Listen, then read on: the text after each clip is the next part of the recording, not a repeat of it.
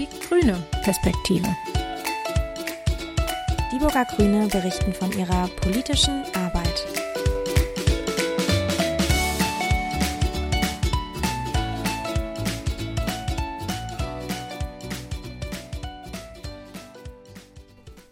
Hallo, liebe Hörerinnen und Hörer.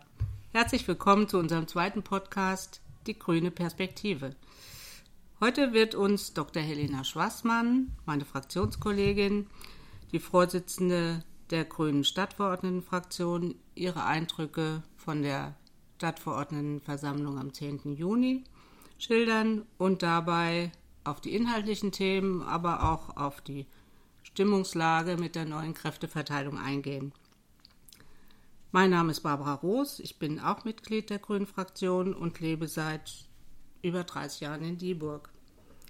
Zunächst möchten wir aber gerne mehr über dich erfahren. Helena, magst du dich kurz vorstellen?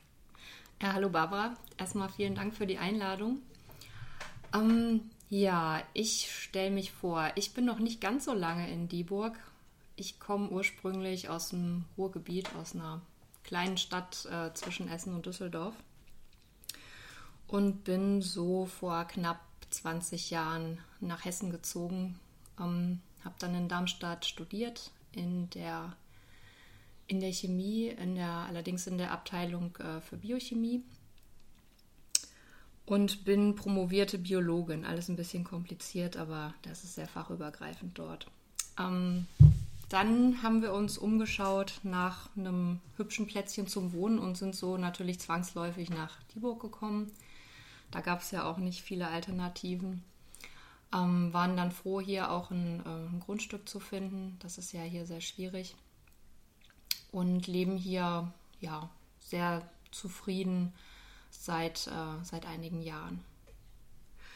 Und zu mir, also ich bin wie gesagt äh, verheiratet, habe zwei Kinder und ähm, arbeite bei einem pharmazeutischen Unternehmen.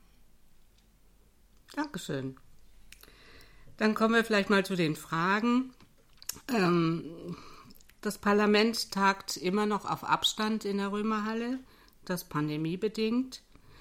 Und ich stelle mir manchmal die Frage, gibt es denn auch sowas wie einen atmosphärischen Abstand mit den neuen Konstellationen? Wie siehst du das?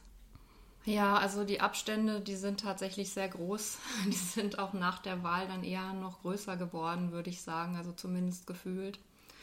Ähm, Dazu muss man sagen, wie wir vorher gesessen haben im Rathaus, das war auch schon nicht toll. Also wir erinnern uns, wir wurden ständig von der Sonne geblendet. Wir mhm. haben immer auf der Sonnenseite gesessen, ähm, wussten gar nicht mehr, was wir noch alles ausziehen sollten, damit es erträglich wurde.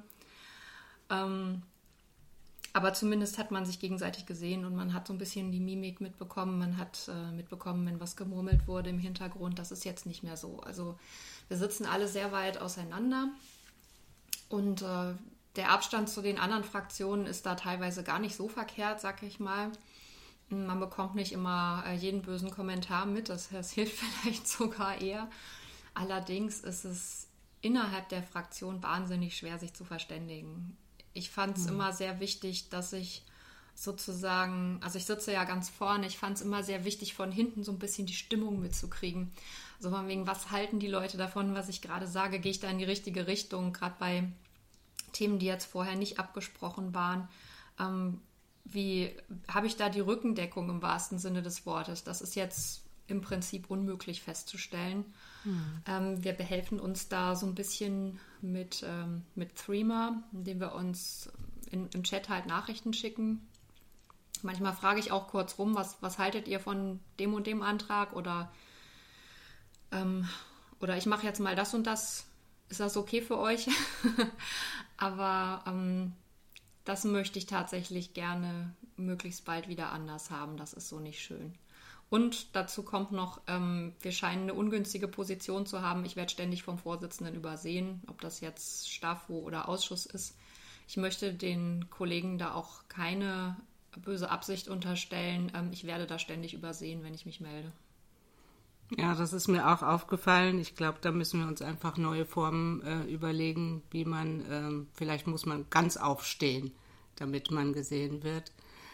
Aber ich hatte ja auch, ähm, habe ja auch das Gefühl, es hat damit zu tun, dass ähm, es halt einen sehr starken Mehrheitsblock in dieser Stadtverordnetenversammlung inzwischen gibt.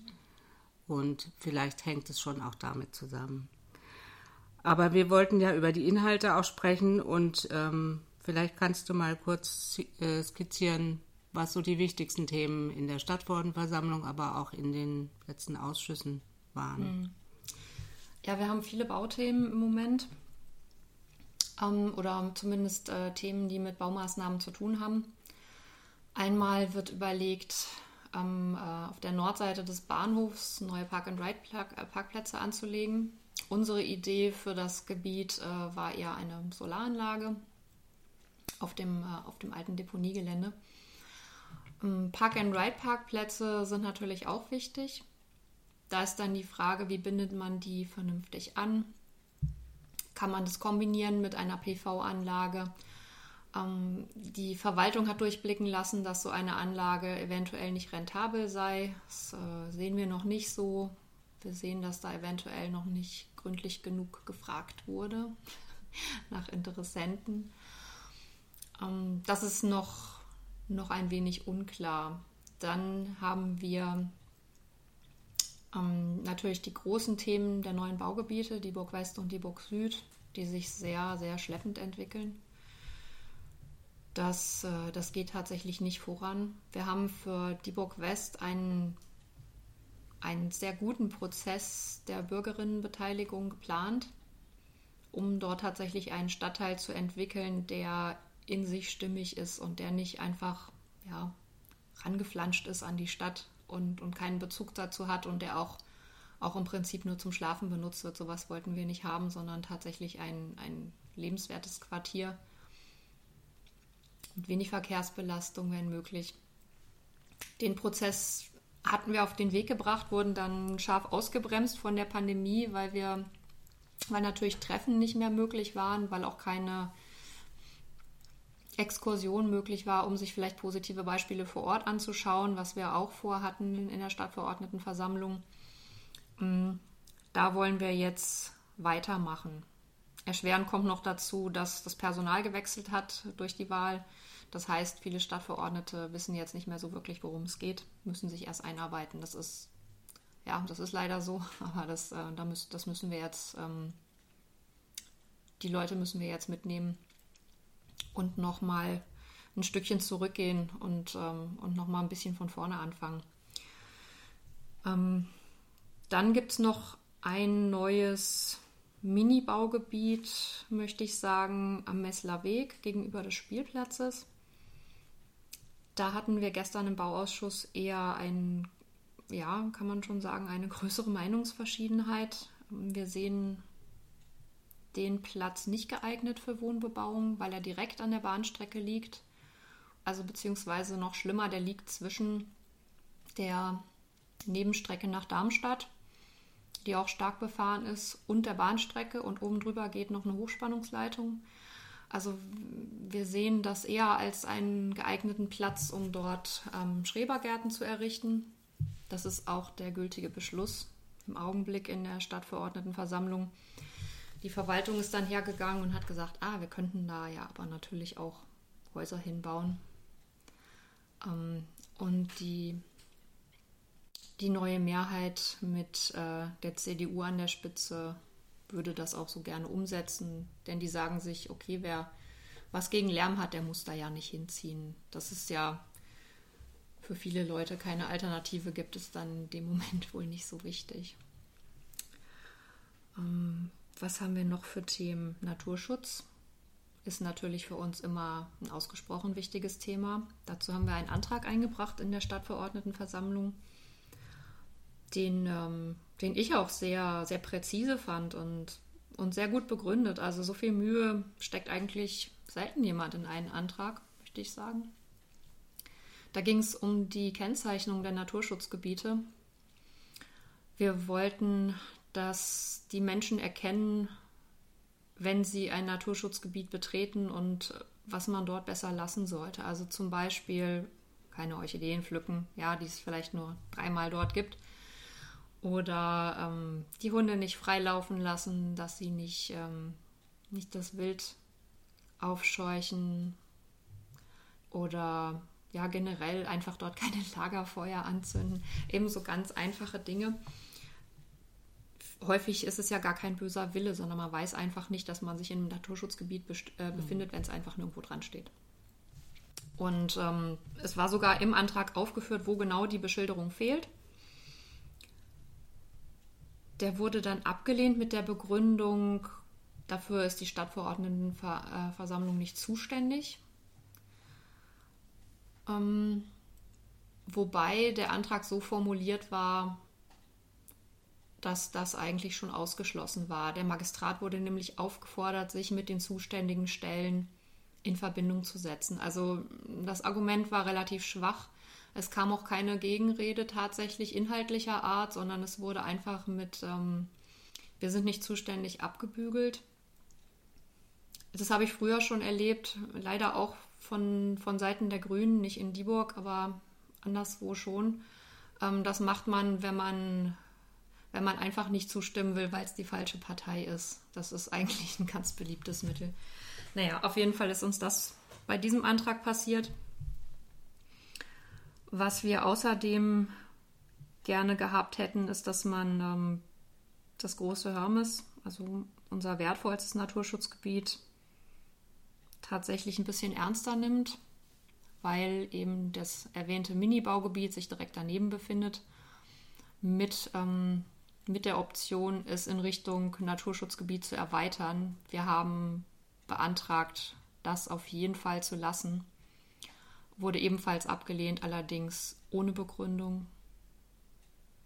Ähm, ja, wir werden sehen, wie weit dann dort noch herangebaut werden wird.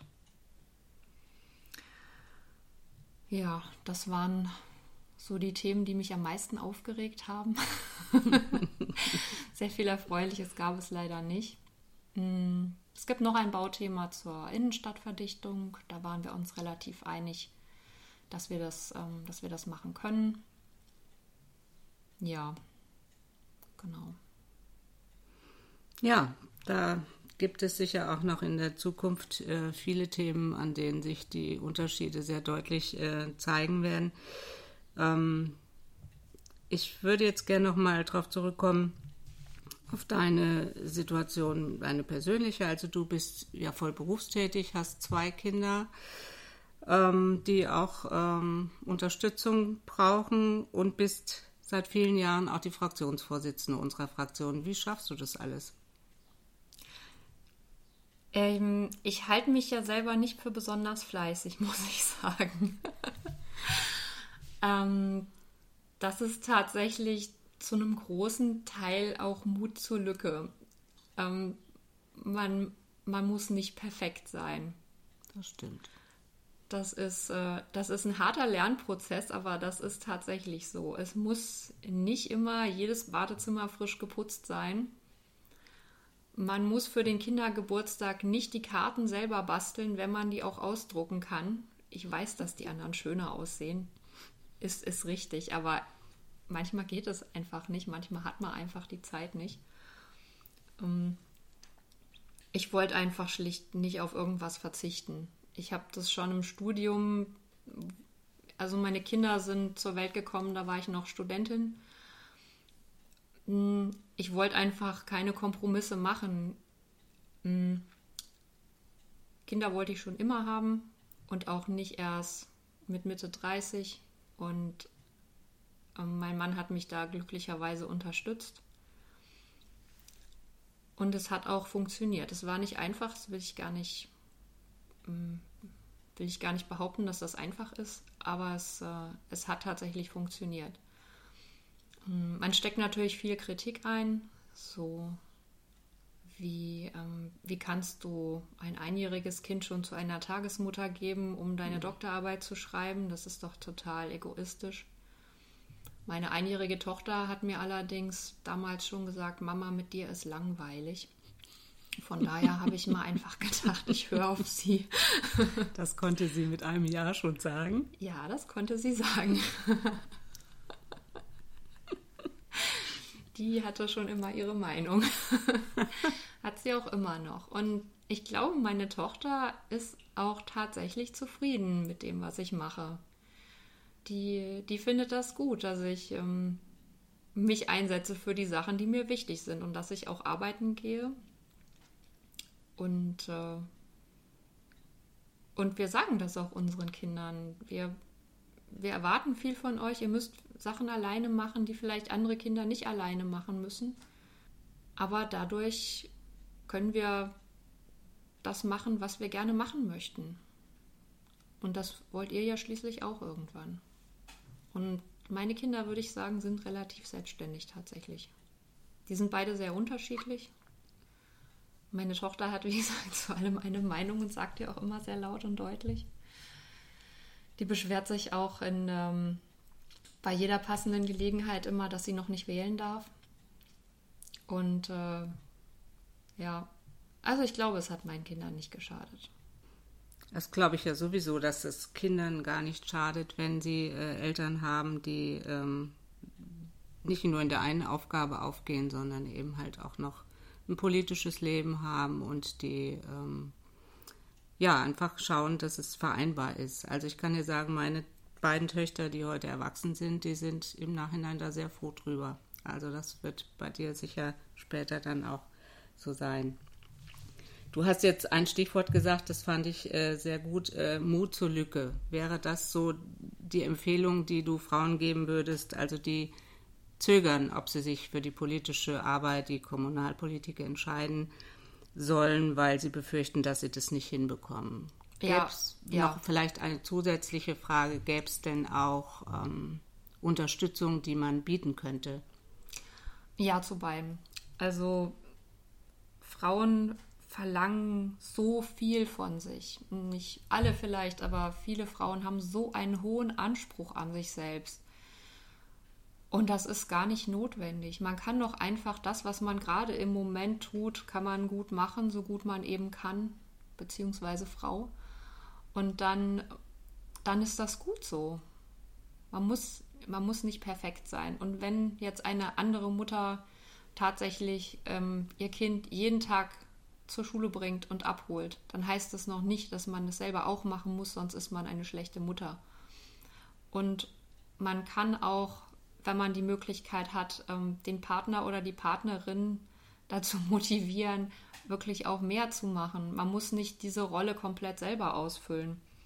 Ich habe mal gehört, dass, dass Aufgaben auch mh, hm, auch einfacher an andere Leute gehen, wenn man, wenn man die, ähm, den Platz wirklich frei lässt. Ja, wenn man, wenn ich immer die Spülmaschine ausräume, kommt niemand auf die Idee, die Spülmaschine auszuräumen. Wenn ich aber nicht die Spülmaschine ausräume, passiert das schon nach einiger Zeit, dass die Leute kein Geschirr mehr haben und dann kommen die selbst auf die Idee. Und das ist ein Lernprozess und das funktioniert tatsächlich richtig gut, wenn man, wenn man in der Familie richtig kommuniziert. Viele Frauen denken immer, ihre Aufgaben alleine erfüllen zu müssen. Und das ist gar nicht der Fall. Man kann sich natürlich Hilfe holen von jedem, der einem über den Weg läuft, von Freunden, von Verwandten, vom Partner, von der Partnerin. Man kann die Kinder selber auch in die Pflicht nehmen und sagen, hört mal, um 8 Uhr, ne, ich bin beim Ausschuss, ihr denkt dran, geht ins Bett. Ne, weil als sie noch ein bisschen ähm, jünger waren, habe ich das mit dem Telefon gemacht. Da habe ich angerufen, gesagt, so, Mäuse, denkt dran, jetzt ist Schlafenszeit. Okay. Und dann sind die ins Bett gegangen. Das hat gut funktioniert, weil man ihnen auch eine gewisse Verantwortung übergeben hat. Und, äh, und das hat tatsächlich teilweise besser funktioniert, als wenn ich zu Hause war. Ähm, Unterstützung könnte es allerdings bessere geben. Was ich zum Beispiel ganz schlimm finde, ist, dass wir so viele Parlamentarierinnen, aber auch Parlamentarier verlieren, weil die einfach eine persönliche Auszeit brauchen. Ich finde, da, da ist tatsächlich ähm, der Modus verbesserungswürdig. Im Moment ist es ja so, wenn man einmal sagt, okay, ich kann jetzt, also diese drei Monate, da habe ich einfach in meiner Familie ein Problem, da kann ich nicht zu irgendwelchen Sitzungen gehen abends, dann müsste man den Parlamentarierinnen auch die Chance geben, diese Zeit zu haben. Und nicht, weil dann die Mehrheit eben doch gebraucht wird, ähm, sie dazu nötigen, ihr Amt aufzugeben, ihr Ehrenamt und dann den nächsten oder die nächste nachrücken zu lassen. Das ist einfach sehr, sehr schade, weil dadurch gehen Leute verloren. Und ähm, was auch überhaupt nicht angeboten wird, ist sowas wie, wie Kinderbetreuung. Das habe ich in Darmstadt ganz krass erlebt. Da war ich in der Kommunalpolitik oder beziehungsweise ich habe angefangen, aktiv dort mitzuarbeiten. Da war mein Sohn ein Jahr alt, meine Tochter war vier. Die habe ich dann teilweise mitgebracht. Das habe ich dann den anderen Parlamentarierinnen einfach mal zugemutet, dass da zwei Kinder im Hintergrund auf dem Boden sitzen und spielen. Das, da mussten die durch. Ja, ein paar Fraktionskollegen haben dann auch gerne mal mitgespielt und sich ablenken lassen, aber im Großen und Ganzen hat das auch funktioniert. Nun ist da nicht, nicht jede unbedingt der Typ dafür. Von daher würde ich es schon begrüßen, wenn es so ein, ein Angebot einer Betreuung gäbe oder zumindest eine, eine Hilfe, Betreuung zu finden, zu organisieren und zu bezahlen. Das fände ich nicht schlecht. Ansonsten, ja, zögern, glaube ich, auch viele Frauen, weil sie sich die Frage stellen, ob sie dafür qualifiziert sind, im mhm. Stadtparlament mitzuarbeiten und denen möchte ich einfach sagen, ja, glaubt ihr denn, die Männer, die da sitzen, haben sich die Frage jemals gestellt? Glaubt ihr, die können irgendwas oder die wissen irgendwas, was ihr nicht könnt oder wisst? Nee. Muss man sich nur mal ein paar Stunden daneben sitzen, da weiß man, das ist nicht der Fall. Also, das ist kein Grund. Das ist wirklich richtig, ja. Ja, das ist ja wahrscheinlich auch ein Grund, warum das bei uns im Parlament momentan so aussieht, dass von den 37 Stadtverordneten 14 Frauen sind. Ich äh, finde es immer noch bedauerlich. Ähm, immerhin bilden Frauen 50 Prozent, sogar mehr als 50 Prozent der Gesellschaft ab und dort spiegelt sich es nicht wieder. Von diesen 14 Frauen sind fünf in der grünen Fraktion. Ja, genau. Wir haben sogar über 50 Prozent Frauenanteil bei uns. genau. Ich denke, dass das eine Aufgabe sein wird, die uns weiterhin beschäftigt. Also wie werden wir, wie können wir einfach das, ähm, die Arbeit in der kommunalen Politik attraktiv für Frauen machen? Das bringt mich zu meiner nächsten Frage. Deine Tochter hatte ich mal gefragt, äh, wann wird die neue Bundeskanzlerin gewählt?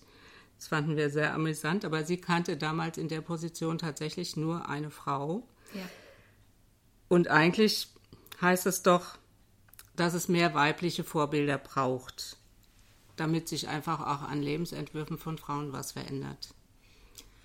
Ja, das würde ich, das würde ich definitiv auch so sagen. Ähm, man, wenn man sich sein Leben plant, dann guckt man natürlich auch, was was ist in der Welt schon passiert oder was machen denn, was machen andere Leute, die so sind wie ich.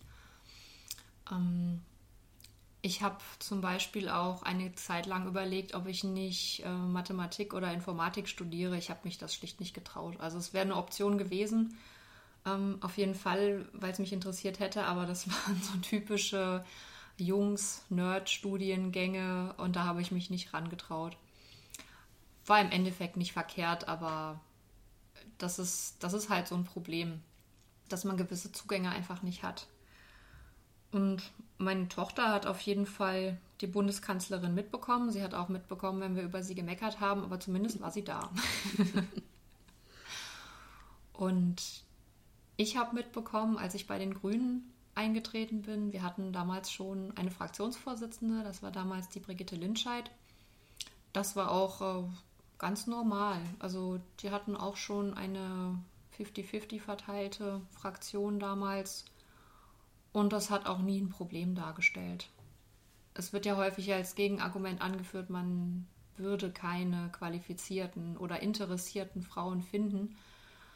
Aber vielleicht ist es einfach auch nur der Fall oder beziehungsweise mit Sicherheit ist es der Fall, dass man sich nicht genug Mühe gegeben hat zu gucken, die Selbstzweifel, das möchte ich gar nicht kleinreden, die Selbstzweifel sind bei den Frauen größer ausgeprägt und halten sie häufiger davon ab, gewisse gewisse Posten anzustreben.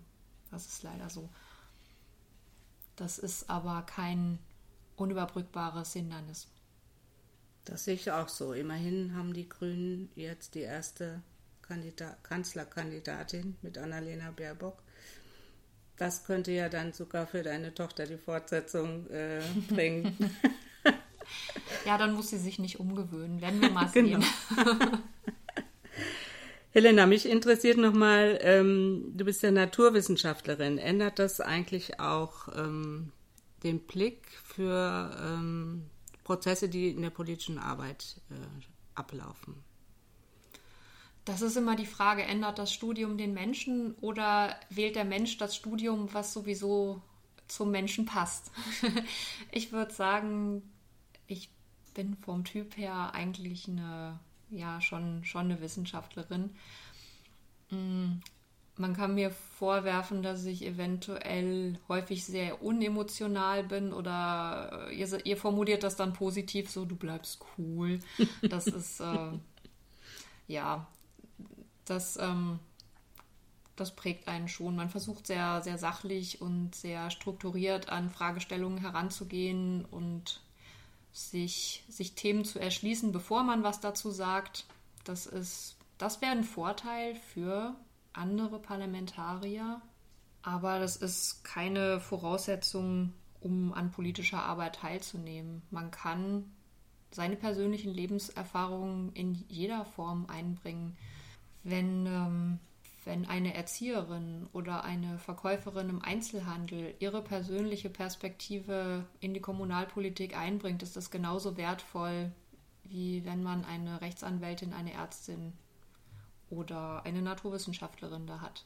Man braucht eben, und das ist die, die Stärke eigentlich in der Kommunalpolitik, man braucht die verschiedenen Perspektiven, um dann den gesamten Blick zu haben auf das Problem. Ja, das glaube ich tatsächlich. Das wäre gut, wobei das auch ähm, sich auf die Altersgruppen beziehen müsste. Ne? Wir sind ja Eigentlich durchaus ja. auch ein etwas äh, betagtes Parlament. Aber es gibt ja vielleicht jetzt nochmal ähm, einen ganz anderen Aspekt. Es gibt ja auch außerhalb der Politik Themen, mit denen man sich beschäftigt, weil ich weiß ja zum Beispiel, dass du eine begeisterte Fußball- Fanin bist. Nein, das gibt es, glaube ich, nicht. Anhängerin, ja. Anhängerin. ähm, was ist für dich am Fußball eigentlich so das Spannende? Oh, dazu erzähle ich immer gerne die Geschichte, wie ich zum Fußball gekommen bin. Das ist über die Politik gewesen tatsächlich. Mhm. Ähm, Darmstadt spielte in der dritten Liga schlecht, stand kurz vorm Abstieg und im Stadion musste die Beleuchtung erneuert werden, also das Flutlicht. Und damals gehörte das der Stadt. Die, der Verein hatte kein Geld. Das Stadtparlament sollte jetzt darüber entscheiden, ob dem Verein dieses Geld zur Verfügung gestellt wird. Und äh, ich hatte mich damit nie beschäftigt. Ich hatte keine Ahnung von Fußball. Ich habe einfach nur gesagt, ach nee, warum sollen wir für sowas Geld ausgeben? Was, was ist denn das überhaupt? Also das macht ja, macht ja keinen Sinn, dass wir hier, dass wir hier Geld ausgeben. Und ein guter Freund von mir sagte dann, Helena, warst du überhaupt schon mal im Stadion? Und ich, nö, war ich noch nie. Also gut, nächsten Samstag ist ein Heimspiel. dann kommst du mal mit und guckst dir das mal an. Dann wirst du sehen, was das für die Leute bedeutet. Also war ich im Stadion. Das war sehr großartig. Darmstadt hat äh, leider schlecht gespielt und verloren, was mir zu dem Zeitpunkt noch egal war. Aber die Stimmung war so großartig, ähm, dass ähm, ja einfach das Gemeinschaftserlebnis im Stadion zu sein. Das ist übrigens auch mit das, was ich in der Pandemie jetzt am meisten vermisst habe. Mhm. Ähm, war so gut und, und Fußball ist tatsächlich live auch viel beeindruckender als im Fernsehen. Allein die Geschwindigkeit, das kriegt man im Fernsehen nicht mit, wie unglaublich schnell die Leute einfach sind. Ähm, das, äh, das hat mich sofort gecatcht. Und dann habe, haben wir uns im Grunde nur angeguckt und gesagt, so, okay, in 14 Tagen wieder. Jo. Und dann wurde das die Dauerkarte. und dann äh, wurden das die Auswärtsfahrten. Und dann wurden die Trikots gekauft und so ging das weiter. Und äh, ja, so wird man ganz schnell zum Fußballfan. Das ist ja toll. Das heißt, es gibt wirklich auch noch ein Leben außerhalb der Kommunalpolitik. Ja. Und das Stadion hat wahrscheinlich dann auch mit deiner Unterstützung die Beleuchtung bekommen, nehme ich an. Ja, wobei das, das Stadion, was, was ich damals kennen und lieben gelernt habe, das alte Bölle, das gibt es ja so nicht mehr. Ich meine, ich will jetzt nichts gegen das neue Bölle sagen, um Gottes Willen. Aber das war schon was Besonderes. Ja, meine Kinder haben damals in der Südkurve noch äh, parallel mit ihrem kleinen Ball Fußball gespielt, während auf dem Rasen da um den Drittligaerhalt gekämpft wurde. Das, äh, das gibt es heute nicht mehr. Aber, aber es war sehr schön auch damals mit dem alten Stadion. Ja, Helena, jetzt haben wir ja wirklich einen Rundumschlag äh, hinter uns. Ich möchte dir Danke sagen, dass du ähm, dich bereit erklärt hast, mit dem, äh, an dem Podcast heute mitzuarbeiten. Und ähm, freue mich einfach schon auf den nächsten. Vielen Dank. Ich bedanke mich für die Einladung. Es war mir ein Vergnügen. Wunderbar.